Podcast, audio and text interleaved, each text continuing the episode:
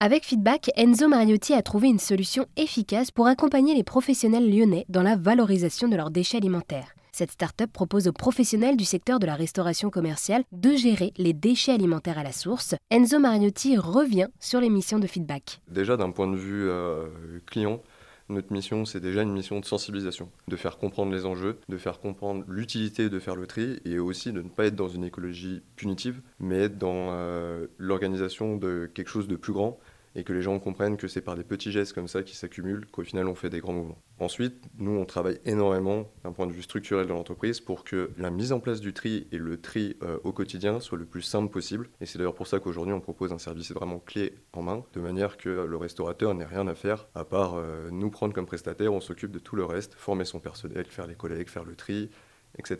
Et alors précisément, comment se déroule ce service clé en main? Alors, il se déroule en plusieurs étapes. Déjà, on va faire une première étape euh, d'audit, où le but c'est de visiter l'établissement, regarder euh, quels sont euh, leurs, flux entrants, leurs flux sortants.